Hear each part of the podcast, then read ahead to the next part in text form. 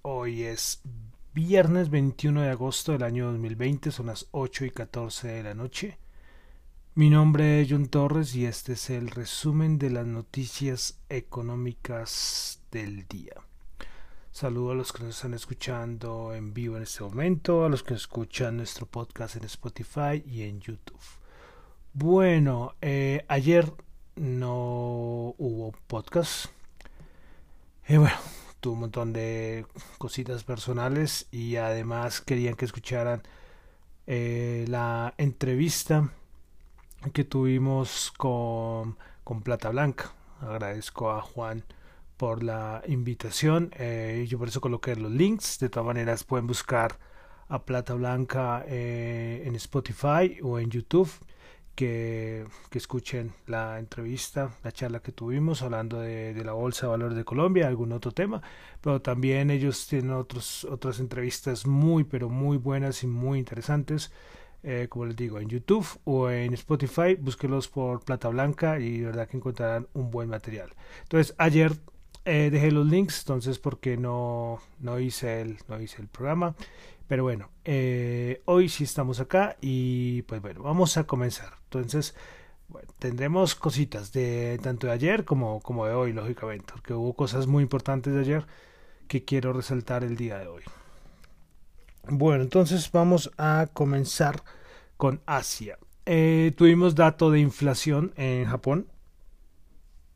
Mm, bueno, bueno, el cambio anual el anterior había sido 0.1% y este resultó en 0.3%.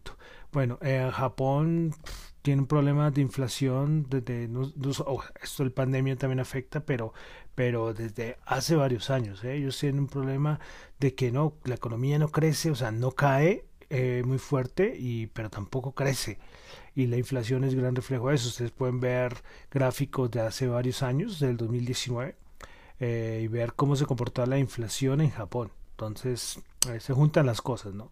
Bueno, también en Japón, y, es algo que vamos a tener en este podcast porque vuelven los PMI. Recordemos que esto es mensual, que no es que sea lo, lo, más agradable del mundo, pero es que son muy importantes. Siempre les he dicho que estos PMI, estas encuestas que hacen a los sectores son muy buenas para saber cómo el, cómo el presente de los de, estos sectores económicos. Bueno, entonces eh, PMI manufacturero en Japón se esperaba, bueno, se esperaba no, el anterior 45.2 y terminó en 46.6 y el de servicios 45.4 y terminó en 45. Entonces el de manufactura un poquito mejor a lo esperado, pero el de servicios sí bajó.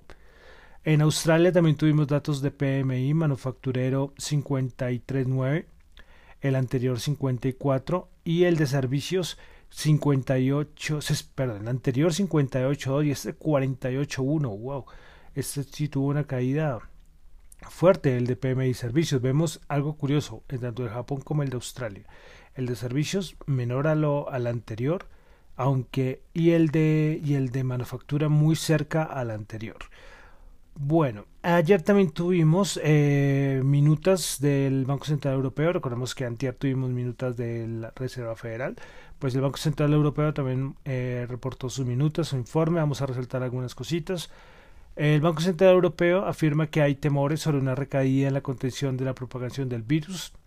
Hay interrogantes sobre la solidez y la resistencia al sentimiento actual de los inversores se han relajado las condiciones financieras para restaurar la confianza en la recuperación de la economía eh, eh, y hay estímulos para respaldar la recuperación económica y volver la inflación a su trayectoria anterior. el Banco Central Europeo también dice que si bien los mercados financieros estaban más tranquilos que en el pico de la crisis pandémica y los datos entrantes indicaban una actividad a corto plazo que estaba en línea con el escenario base de las proyecciones macroeconómicas, la situación sigue siendo frágil, que es lo que lo que hemos dicho, la Reserva Federal también lo vio, eh, que la recuperación en V es un asunto político.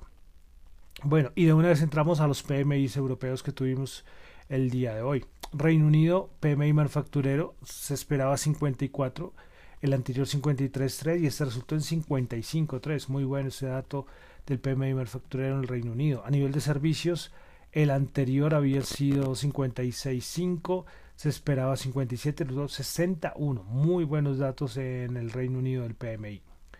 Alemania, manufacturero, PMI manufacturero, el anterior 51, se esperaba 52.3, resultó en 53. De servicios se esperaba 55. 55.2, anterior 55.6, resultó en 50.8. Francia, manufacturero, se esperaba 53, anterior 52.4, terminó en 49. El de servicios se esperaba 56.3, anterior 57.3, resultó en 51.9. Bueno, así como lo dijimos en Japón, lo dijimos en Australia, eh, vemos en Alemania, lo vemos en Francia, el PMI de servicios para abajo, o sea, abajo es que eh, muy lejos de las estimaciones del anterior, de verdad que los de los PMI de servicios es para tener cuidado, exceptando el Reino Unido que tuvo unos muy buenos datos de PMI. Bueno, a nivel de la eurozona, eh, entonces tenemos manufacturero, se esperaba 52.7, el anterior 51.8, terminó en 51.7 y el de servicios se esperaba 54.5, anterior 54.7 y 51 igual, eso es como un reflejo. Entonces, eh, y lo acaba de decir la Reserva Federal, la Reserva Federal, bueno, también la Reserva Federal, pero el Banco Central Europeo, eh, que la situación sigue siendo frágil, la situación sigue siendo complicada. Entonces, eh, lo habíamos dicho, eh, los, estos indicadores mostraban que los primeros los meses después de que se empezó a abrir la economía, para arriba una explosión, pero han ido perdiendo el ritmo. Bueno, antes de terminar con un dato de España, es que España depende del turismo muchísimo, creo que es el sector que más suma en el PIB. Pues en julio llegaron a España 2,1 millones de pasajeros procedentes de aeropuertos internacionales. Pues este dato representa una caída del 80% respecto a julio de 2019, cuando fueron 9.9 millones de visitantes. Eh, y pues con julio es el quinto mes consecutivo de descenso. Esperaremos el de agosto, que lógicamente tuvo que mejorar algo, pero la caída es tremenda. En, en las Islas Baleares eh, lo que es Mallorca, Minorca, eh, en Cataluña, el, descenso del turismo, unas cifras alarmantes. Eh, y bueno, y ya el, verano se está pasando y lo que no se hizo en agosto, poco un poco más se hizo entonces en el para, para España. Y recordemos que el inicio del mes fue que tu, hubo las restricciones de viajes por parte del Reino Unido, después de otros países por todo el incremento de los virus. Entonces, muy complicada la situación, y no solo para España, para muchos países que dependen del sector turístico. Bueno, pasamos a Estados Unidos, donde también hoy tuvimos dato de PMI. Eh, comenzamos entonces con el PMI manufacturero, se esperaba 52, anterior 59, terminó 53.6 y el de servicios se esperaba 50, anterior, perdón, se esperaba 51, anterior 50, 54.8, acá sí, el de servicios sí por arriba. Muy bueno el dato en Estados Unidos. Ayer tuvimos un dato que tengo que decirlo, lógicamente como un nuevo programa pues no lo dije, entonces fue el de solicitudes de desempleo, el dato semanal, se esperaba 920 mil, anterior 932 mil y pues esta subió 1.106.000. mil. Las continuas eh, solicitudes, las que siguen, las personas que siguen solicitando el subsidio, eh, se esperaba eh, a ver que no me quiero hacer un lío aquí con los números. Bueno, se esperaba y no quería hacer un lío y me hice el lío. 14 eh, millones, sí, se esperaba 15 millones. El anterior había sido 15 millones 480 mil y resultaron 14 millones 844 mil, menor a lo esperado. Bueno, tuvimos también dato del día de hoy. Esto es de ventas eh, de vivienda, no de vivienda nueva, sino de vivienda que ya estaba usada, que ya está en proceso de, entregas.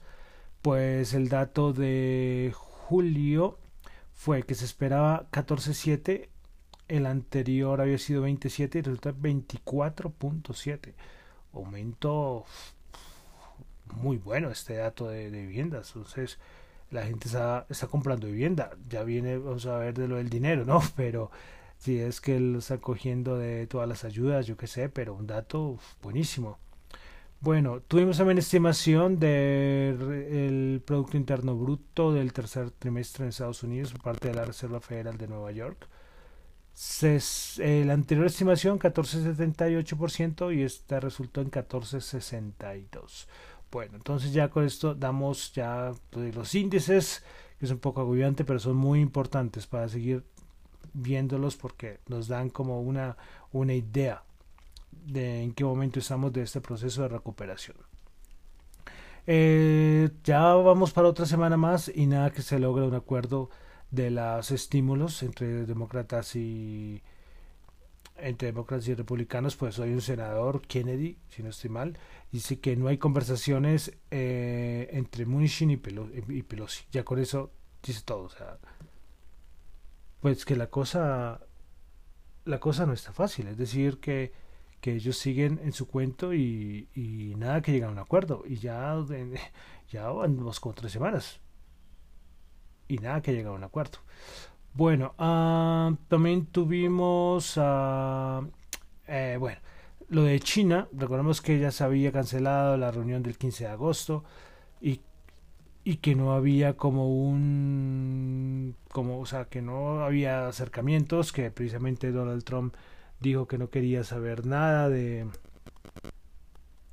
que no quería saber nada de, China.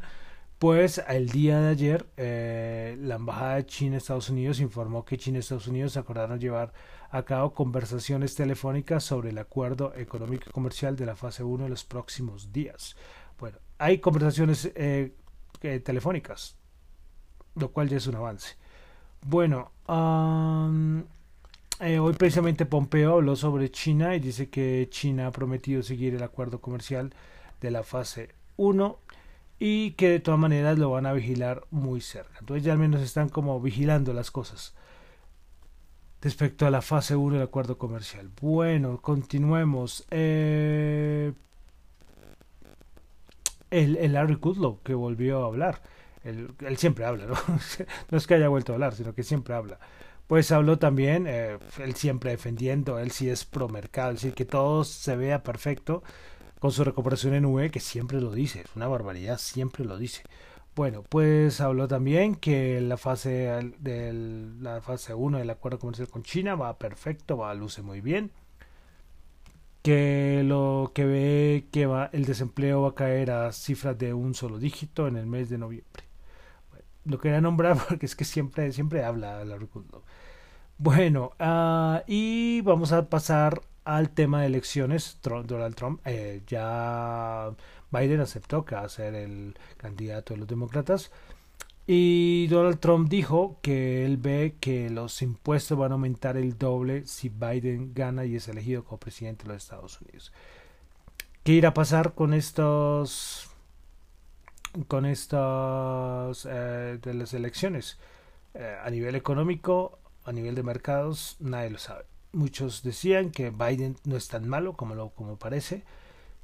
Yo digo, por ejemplo, que Trump se ha reelegido, lo de China corre peligro, porque él tiene mucha cosa guardada, ¿eh? por todo lo del coronavirus. Trump tiene muchas cosas guardadas y si ha reelegido, mmm, de cuidado, de cuidado. Aunque para él los mercados son muy importantes, pero, pero ya no teniendo elecciones adelante, puede emprenderla contra China. Pero bueno, seguiremos ahí pendientes. Eh, bueno, pasamos a Colombia. Hemos tenido una, todo un debate ahora, eh, una cosa absurda, en mi opinión. Y es porque Banco de la República informó que vendió cierta cantidad de oro y ya, pues bien. Pues todo el mundo salió que, que por qué el Banco de la República estaba regalando el oro y yo, pero ¿qué dice? O sea, lo vendió, el oro está en máximos de yo no sé cuántos años. Eh, no es que Colombia esté ni siquiera entre los primeros 30 países con más reservas de oro, para nada. Eh, pero mucha gente puso el grito del cielo. Entonces hoy el Banco de la República le tocó emitir un comunicado respecto a lo de la venta de oro y las reservas internacionales. Pues vamos a, hablar, de todas maneras en mi cuenta de Twitter, eh, en la página del Banco de la República está el comunicado. Bueno, eh, vamos a leer algunas cositas. El Banco de la República dice, República dice que conforme al mandato legal, el Banco de la República administra reservas internacionales de la nación con base en los criterios de liquidez, seguridad y retorno. En ejercicio de este, de este mandato, el portafolio de reservas internales se determina considerando la relación entre el retorno esperado de los diferentes activos y su volatilidad. Y es que el oro es un activo muy volátil, muy, muy volátil. Y que de cierta manera hay veces que, o sea, es volátil y cuando se da por ser volátil es muy volátil, pero hay veces que está en un movimiento lateral y que tener eso, pues, pues no, no es que sume mucho. Eh, bueno, otra cosa importante es que si la participación de oro en las reservas internacionales es mínima, con las ventas efectuadas entre mayo 27 y junio 26 de 2020 se redujo aún más, desde 1,40% del total a 0,45. El precio promedio de venta fue 1.727, eh, que es un precio bueno. Mucha gente decía, no, pero si llegó a 2.000 deberían haberse esperado, pero ¿quién iba a pensar que iba a llegar a 2.000?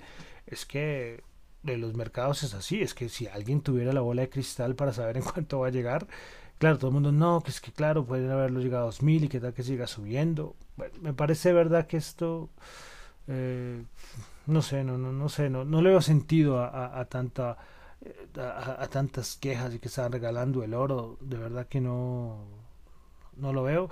Como le digo, el comunicado lo tengo en mi cuenta de Twitter, lo pueden revisar también en, la página del Banco de la República, en otros medios también ya lo tienen, entonces para que lo analicen, de verdad, porque porque es como el Banco de la República dando explicaciones para los que dicen que estamos regalando el oro. Es que de verdad, es que no, no me, me, me supera, me supera de verdad pensar que, que, gente que piense eso.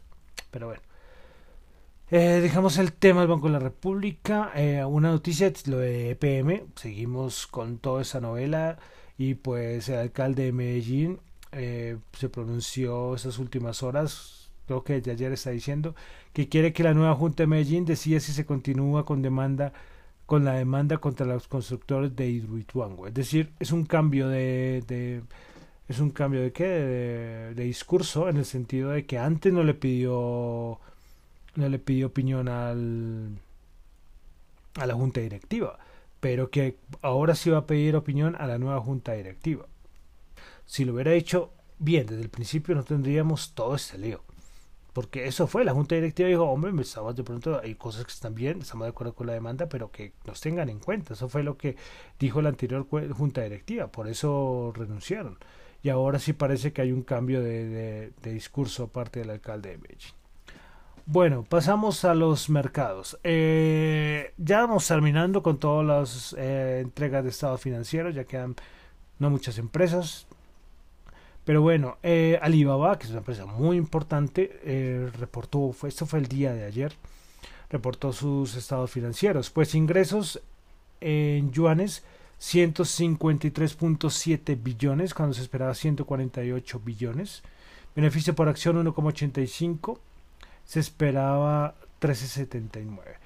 Bueno, eh, unas noticias de algunas empresas, eh, Uber que anunció Uber Health, que es como entrega de medicamentos eh, con, con, la receta médica, con la fórmula médica. Eh, hoy seguía hablando Uber porque recordemos que dijimos hace unos días que, que había un montón de problemas que con la contratación de los conductores que le exigía el Estado de California, no sé al fin qué va esto. Bueno, Avianca, Avianca ayer dio estos días, a, toda esta semana ha dado que hablar precisamente por cuando le quitaron la cobertura por parte de Bancolombia. Fue una caída, después salió lo de Fromovis, la noticia de, que había sido arrestado por sobornos con Petrobras y bueno. Pues hicieron una entrevista, hicieron como dos entrevistas a Fromovis donde decía que, que le interesaría participar en la financiación de Avianca. eh, el problema es que Avianca ahora no es lo mismo cuando él la rescató hace unos años, es otro, otra cosa, otra cosa. Avianca ahora los problemas financieros son terribles, a nivel de bolsa Avianca vale muy poco, pero bueno, ahí él dejó la noticia y de pronto eso animó al mercado, como vamos a ver en un rato. Eh, bueno, entonces ya con eso terminamos. Eh, vamos a comenzar entonces a hablar de los indicadores. Cómo ha terminado la bolsa el día de hoy. El Nasdaq sigue en máximos. Nasdaq 100 subió 78 puntos, 11.555 subió el 0.6% principales ganadoras del día, Apple 5.1%, la Apple increíble. Eh, Nvidia 4.4% y Ulta Beauty 4.1%. Principales perdedoras del día, American Airlines menos 2.7, Applied Materials menos 2.3 y Mylan menos 2.1. Pasamos ahora al Dow Jones Industrial, que subió 190 puntos, 0.6%, 27.930. Principales ganadores del día Apple 5.1, Nike 1.6 y Home Depot 0.9. Principales perdedoras Boeing menos 1.2, Raytheon Technologies menos 1.1 y 3M Company menos 0.7. Pasamos ahora al SP500, también por allá, ya en máximos históricos. 3.397 subió 11 puntos, 0.3%. Principales ganadoras del día, eh, Apple 5.1%, Nvidia 4.4% y Ed Lauder Companies 4.4%. Principales perdedoras, Casey Technology menos 6.7%, Marathon Oil menos 4.3% y News Corp menos 3.6%. Pasamos a la Bolsa de Valores de Colombia. El Colcap subió 12 puntos, 1186, 1%. Yo coloqué mi cuenta de Twitter que se vienen rebalanceos, rebalanceos. El FTC, eh, por si acaso, para los que quieran mirar, los que le dan harta importancia. Mucha gente que, que siempre he dicho que los rebalanceos los aprovechan tanto para comprar barato como para vender a buen precio. Bueno, principales ganadoras Avianca 20.4%, 177 cerró el día de hoy. Cemex 7.5% subió y Enca 6.2%. Principales perdedoras, Grupo Aval cayó menos 7%, Bolsa de Valores de Colombia menos 3.9% y la ETB menos 1.9%. El petróleo 42.3, la referencia WTI bajo 0.4, Brent 44.3 bajo 0.5. Pasamos al oro 1947 bajo 8, no fue la mejor semana para el oro. Y el Bitcoin 11.576 bajó 260 dólares. Y para terminar, tasa representativa del mercado, volvemos por encima de los 3.800. Subió 37 pesos, 3.829.